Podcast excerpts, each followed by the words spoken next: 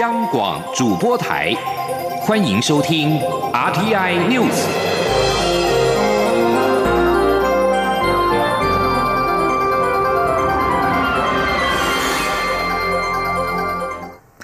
各位好，我是张旭华，欢迎收听这节央广主播台提供给您的 RTI News。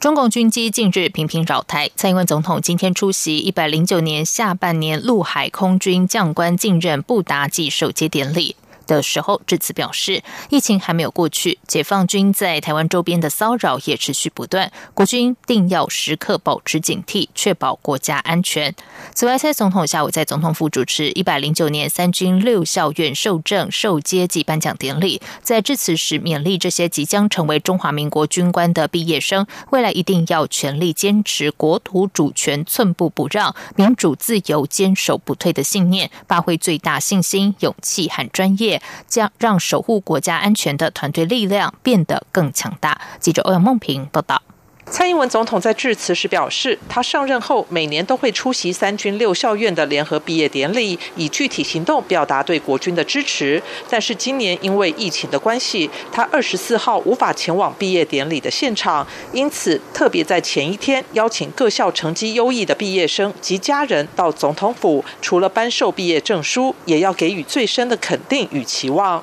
总统表示，在场的毕业生即将正式成为中华民国的军官，担起保家卫国的责任。他期待大家发挥最大的信心、勇气及专业，贡献所长，让守护国家安全的团队力量变得更强大、更坚强。总统并指出，面对国际情势的多变及中共频繁的军事活动，必须以最高的警觉、最坚强的信心，捍卫国家的主权，维持区域的和平稳定。政府也正在进行国建国造、国基国。造的任务，以强化整体战力，而且落实国防自主的目标。他也期许毕业生们未来要坚持国家主权及民主自由的信念。他说：“各位优秀的同学，未来一定会是守护国家安全最关键的力量。我要勉励各位，身为中华民国的军官，未来一定要全力的坚持国土主权，寸步。”不让民主自由坚守不退的信念，我们更要共同努力，打造更精实、更现代化的国军。总统也说明，政府全力透过各项政策提升国军的尊严与光荣，让他们在军旅生涯都能受到更完善的保障与支持。同时，也积极推动国际交流，让更多国军投入合作训练当中。相信这不但可以为整体战训带来更多新的知识与刺激，也能强化整体的军备战力。中央广播电台记者欧阳梦平在台北采访报道。针对中共军机频频闯我西南空域，学者分析指出，可能和两岸关系不佳有关。中国试图以军事力量警告台湾，也不排除是为了解决中共内部斗争，其领导人展现军权而做出的举动。至于军事层面的意涵，军事专家认为，中共选择西南空域，有可能是针对国军或美军从太平洋西岸进入南海所采取的截断空域制衡军事作为。记者王兆坤报道。中共军机近来频频闯入我西南空域，国军除广播告警外，侦巡战机也全程掌握，积极驱离应处。攻击频扰原因，先就政治方面而言，中正大学战略暨国际事务研究所教授林泰和二十三号受访表示，两岸关系僵持，加上国民党提出的论述，将九二共识视为历史贡献，中国认为有必要在此刻展现军事力量。他说：“可能跟台湾讲，这台湾海峡啊，西太平洋、南海这边，反正是我的势力范围，也算是我的内海啊，因为是南海这边，然后我要什么时候来，用什么方式来，来几次啊，反正就是都是我的意志啊。”此外，林泰和指出，中国的疫情与经济问题，不排除导致中共内部斗争激烈，其领导人透过军事作为，让外界知道。人民解放军还是掌握在我手上。再从军事角度来看，军事专家谢仲平研判，解放军很可能想借由这种密集巡逻方式，逼迫我方空防压力，甚至压缩我军可管理空域。另也研判，解放军近期出动的苏凯三十、歼十、运八等机种，都属于现有主力战机，不排除是为了八月可能举行的南沙军事演习进行预先操演。还有一个原因，谢仲平还有一个原因，谢仲平指出，是为了因应美军在南海与台海周边的活动，解放军必须做出抗衡表态。他说：“把这个演习跟最近的行动做一个联想的话，哈，其实解放军的军机出海，它在我们西南那边的活动，具备可以说截断南海，包括甚至说国军或者是说美国军机要从太平洋西岸这边要进入南海，它在这边活动，那可以截断这一边的这个空域，那就有一些这种反制跟这种制衡的这个意义在里面。”谢仲平表示，如果解放军真的想攻打东沙群岛，从军事行动流程来讲，国军的增援路线正是解放军意欲截断的西南方向。中央广播电台记者王兆坤台北采访报道。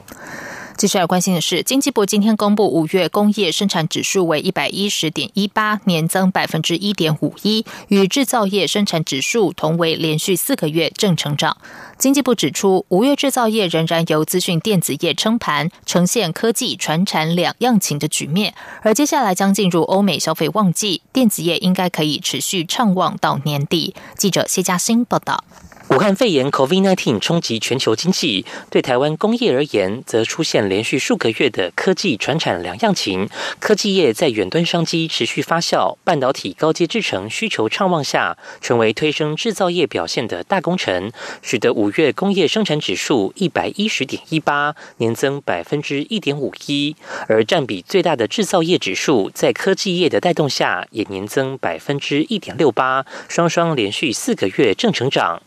至于传统产业，在疫情肆虐、各国锁国封城下，景气形成恶性循环，包括纺织、汽车及其零件、石油及煤制品、金属制品及机械设备等，都呈现双位数衰退。经济部统计处副处长王淑娟说。疫情的冲击，各国的需求就急速降温，需求降温的结果就会使得原物料价格大跌，下游会继续观望，就不敢再进货，那就会形成一个比较不好的循环。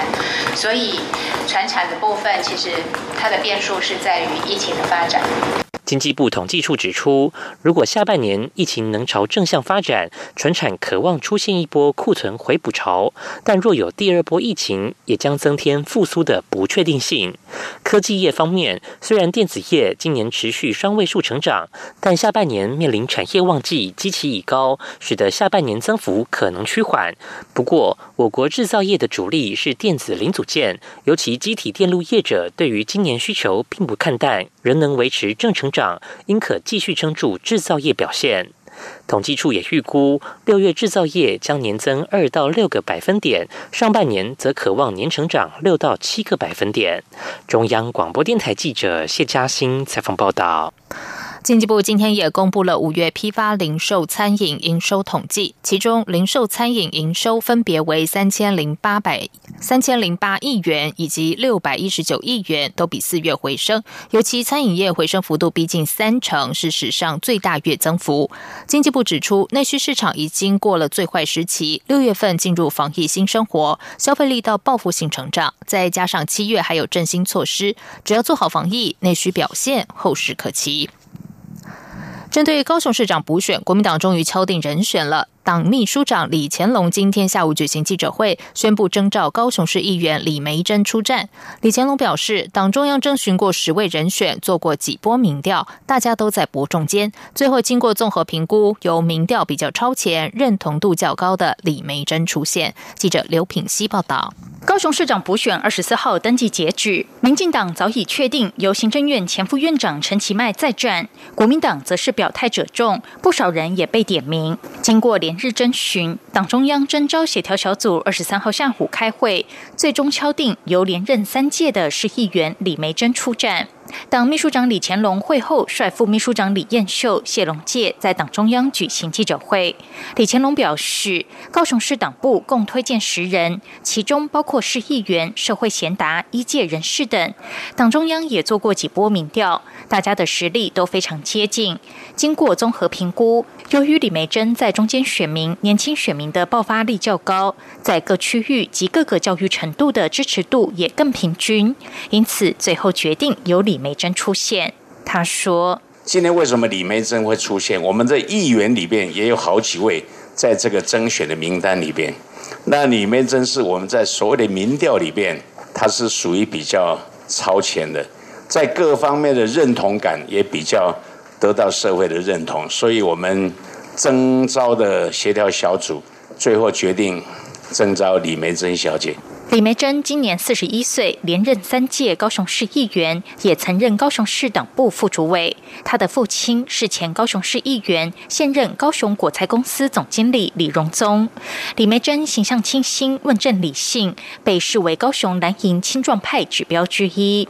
李梅珍的父亲与前高雄市长韩国瑜交好，李梅珍也在韩国瑜竞选市长时力挺，因此被视为韩家军。对此，谢龙介表示，所有被征询的同志都跟韩国瑜很好，没有所谓的韩家军，现在都是国民党军。李乾隆则强调。民调显示，李梅珍最需要补强的是部分区域的知名度，这需要其他等级议员大力帮忙。唯有团结一致，才能跟民进党抗衡，不让民进党躺着选。李梅珍将于二十四号上午十一点前往高雄市选委会登记参选。国民党中常会二十四号也将再度移师高雄党部举行，党主席江启臣届时将发表公开谈话，李梅珍也将在会中恳托登记首日为补选造势。央广记者刘聘熙在台北的采访报道。李梅珍今天晚间举行记者会，表示她是国民党有史以来提名最年轻的候选人。她相信高雄人愿意给国民党新生代一个机会。她也知道自己的知名度比较低，但相信只要全党同志一起努力，一定可以再创高雄政治奇迹。而民进党高雄市长参选人陈其迈今天表示。高雄市政需要重开机，让高雄继续往前进。未来如果有机会，无论是辩论或市政发展方向，期待和李梅珍进行君子之争。在外电消息方面，南华早报二十二号引述多名接近北京中央政府的消息人士证实，香港正在考虑建立单独拘留、审讯和调查的机构设施，用以关押触犯港区国安法的人士，拘留时间不受四十八小时限制。对此，香港行政长官林郑月娥指法案条文尚未公布，不便评论。不过，消息人士也没有透露特别拘留设施的具体讯息。报道引述知情人士指出，根据港区国安法的要求，在适当情况下，政府可以在案件移交法院之前拘留违反者一段时间。目前，香港警方拘留嫌犯一般不超过四十八小时，之后就会释放或予以保释，或是交给法院裁定是否羁押。另一名内部人士则指出，特别拘留设施会以类似白屋的方式运作。白屋曾经是港英时期香港警队政治部的拘留所，目前已经解散。报道指出，当年的囚犯在白屋遭受不人道待遇，除了未经审判的关押之外，有许多人在白屋也被单独囚禁。综合港媒报道，林郑月娥今天早上受访时，并没有正面回应相关的问题，只表示港区国安法条文尚未公布，因此无法评论。新加坡总统哈利马今天下令解散国会，代表新国国会即将举行大选。新国总统府的声明表示，总统是在总理李显龙的建议之下宣布解散国会。国会解散也意味着新加坡从十九号起进入松绑遏制武汉肺炎疫情扩散的阻断措施第二阶段之后，政府会着手举办国会大选。新加坡海峡时报报道，在总统解散国会之后，预料将会很快的颁布选举令状。报道并引述总理办公室的声明，指政党提名议员候选人的日期是六月三十号。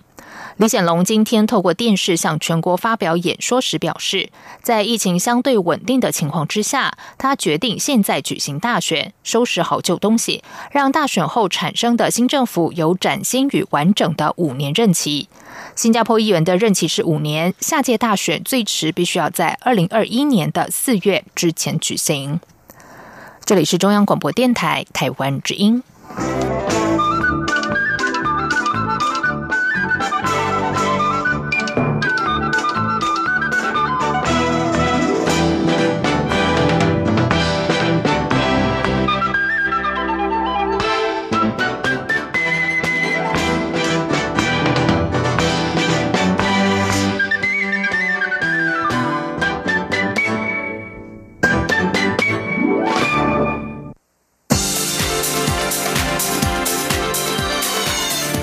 是中央广播电台，台湾之音，欢迎继续收听新闻。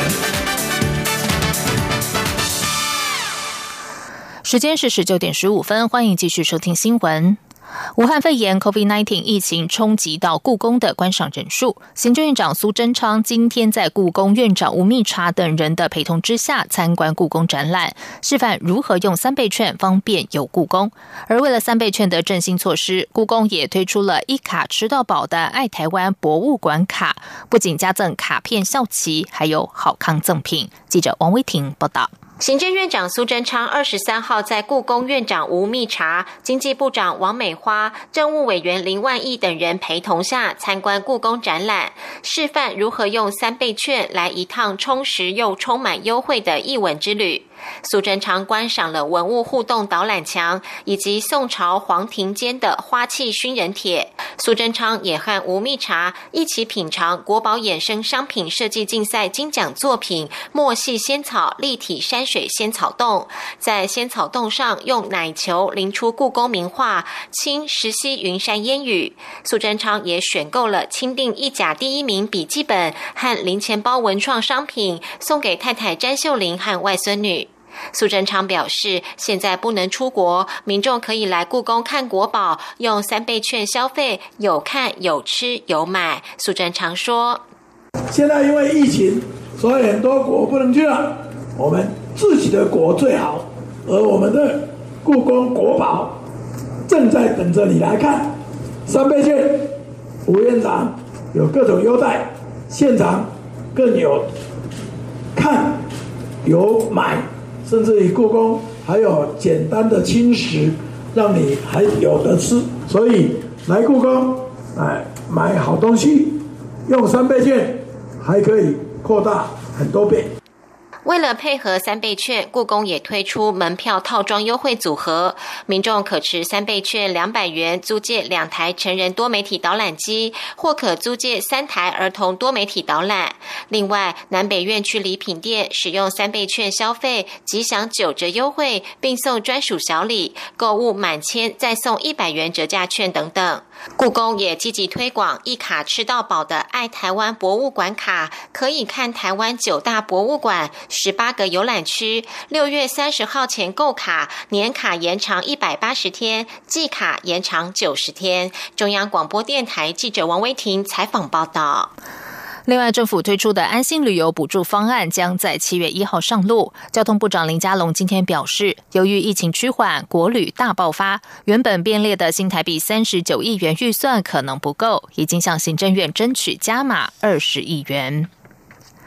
民进党团提请立法院于六月底开始召开为期三周的临时会，处理考监人士同意权等多项法案。不过，在野党团反对临时会处理具有争议的《国民参与刑事审判法》、前瞻预算等案，并要求列入《港澳条例》修法等其他的民生议案。朝野党团对于临时会议程有旗舰，协商没有共识。立法院将会于二十九号举行全院谈话会，表决临时会议程。记者刘玉秋报道。随着监委名单出炉后，民进党立委柯建平、郑运鹏、钟嘉宾等六十人也正式提案，建请立法院在六月二十九号到七月二十二号召开临时会，拟定处理农田水利法草案、国民参与刑事审判法草案、前瞻二期预算等三项议案，与考试院、监察院、国家通讯传播委员会 NCC 等三项人事同意权案，而华航护照证明公决案也将在临时会中处理。原则上先处理法案，再处理人事同意权案。立法院朝野党团二十三号针对临时会议程进行朝野协商，不过国民党团总召林维洲在协商中明确表态，反对临时会中处理监委人事同意权，并主张在临时会中纳入审查港澳条例修法配套，完善港人人道救援机制，普发六千元振兴奖励金等案，也将提案邀请总统到南海诸岛捍卫主权，并邀求驻日大使到国会报告钓鱼台争议，调除。石墨等列入临时会议程。执政党提出来的一些，有一些我们不反对，但是有一些我我们认为不恰当。那国民党也会提出自己想要处理的，如果真的一定要开，那我们要处理的这些内容，然后。而民众党团总召赖香林也认为，临时会不该处理前这二期预算，应是一期预算执行率再决定是否继续编列预算。而国民参与刑事审判法草案涉及。司法重大变革也不宜在临时会中处理。民众党主张应将港澳条例修法、居住正义法案、矿业法等民生议案列入较为合理。时代力量党团总召邱显志虽然并未反对民进党团所提列的临时会议程，但对于临时会预计审议的国民参与刑事审判法中仅纳入司法院及其他各党团的版本，独缺实力的陪审团草案版本，提出抗议，要求列入并案审查。朝野党团对于临时会议程各有坚持，其见甚深。民进党团建议留待谈话会表决处理，引发民众党团不满，最终退。抗议，立法院长游喜坤最后则才是因朝野协商无共识，立法院将在二十九号上午举行全院谈话会，届时再决定临时会议程。中央广播电台记者刘秋采访报道。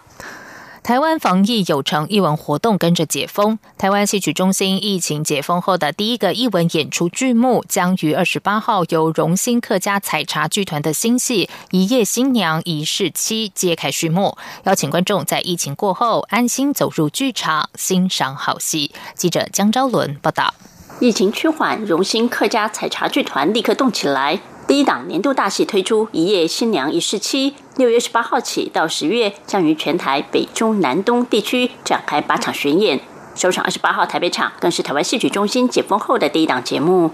一夜新娘一世妻》改编于王琼林教授原著小说《一夜新娘》，叙述台湾在战争动乱的日据时期，客家长民以积极正面的态度面对生活挑战。因应剧情时代背景。荣兴客家采茶剧团在演员的服装造型、舞台规划等视觉美学上进行更贴近时代写实的设计，并融入电影及歌舞剧元素，为客家传统戏曲带来全新的样貌。团长郑荣兴说：“传统戏本来就是水袖啊那些服服装，可是现在服装完全不一样了。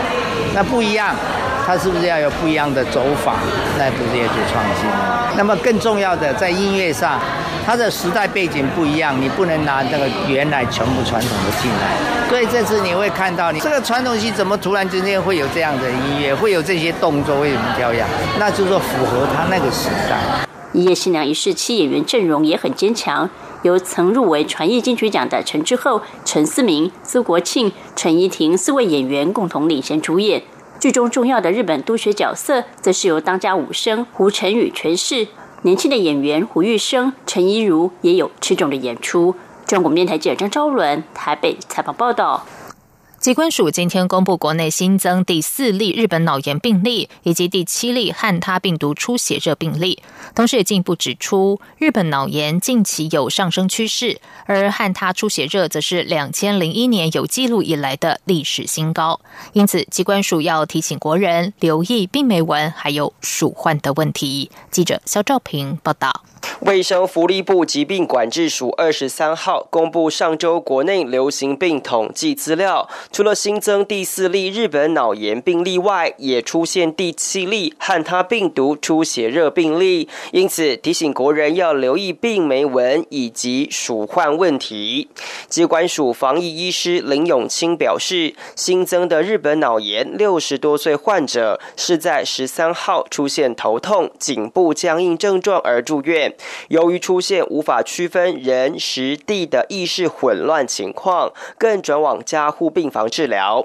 林永清提醒，多数人感染日本脑炎后不会有明显症状，只有小于百分之一的比例会出现症状，但一旦出现症状，可就不得了。他说：“虽然就是呃出现临床症状这个比例很低哦，那不过如果真的出现症状的话，严重的话会出现这些意识状态的改变啊，甚至是说有呃运动的障碍啊、神志不清，甚至昏昏迷死亡的情形。这个死亡率可能会高达到呃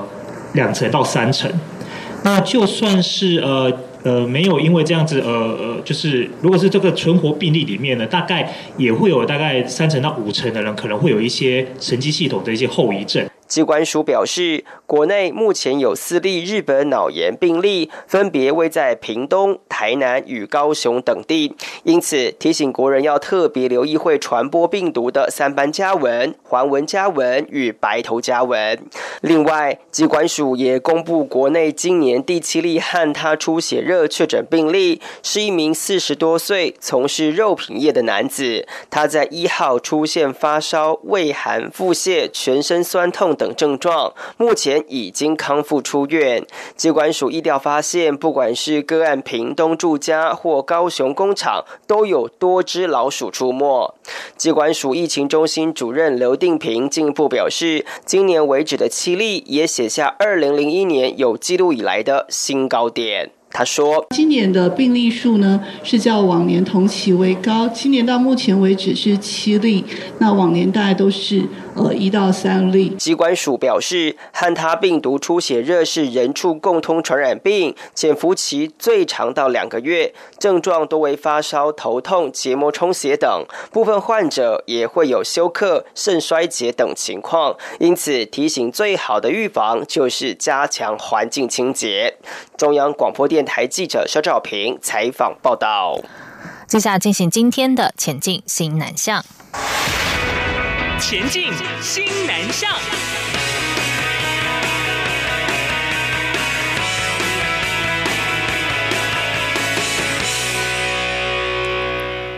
受到疫情影响，印尼台湾高等教育展今年首次以线上的方式举行，总共有二十七所台湾大专校院参与。教育部今天表示，以往实体展大多吸引附近的学生和家长前来，这次反而让各地学生都能够上线交流互动，格外热烈。记者陈国伟报道。印尼学生来台就学人数逐年增加，这个学年度有一万三千九百零七人，比起六年前已经成长四倍多，成为我国大专校院境外生第四大来源国。历年的印尼台湾高等教育展轮流在雅加达、泗水、棉兰等各大城市举办，今年因应疫情，首次改成线上展，并由泗水台湾教育中心承办活动，透过脸书、IG 等社群媒体以及友好学校宣传，一开始就先吸引近二十。所与台湾交流频繁的印尼大学近千名学生报名参加。教育部国际及两岸教育司代理科长林新贝表示，线上教育展由各校介绍学校的优势与特色，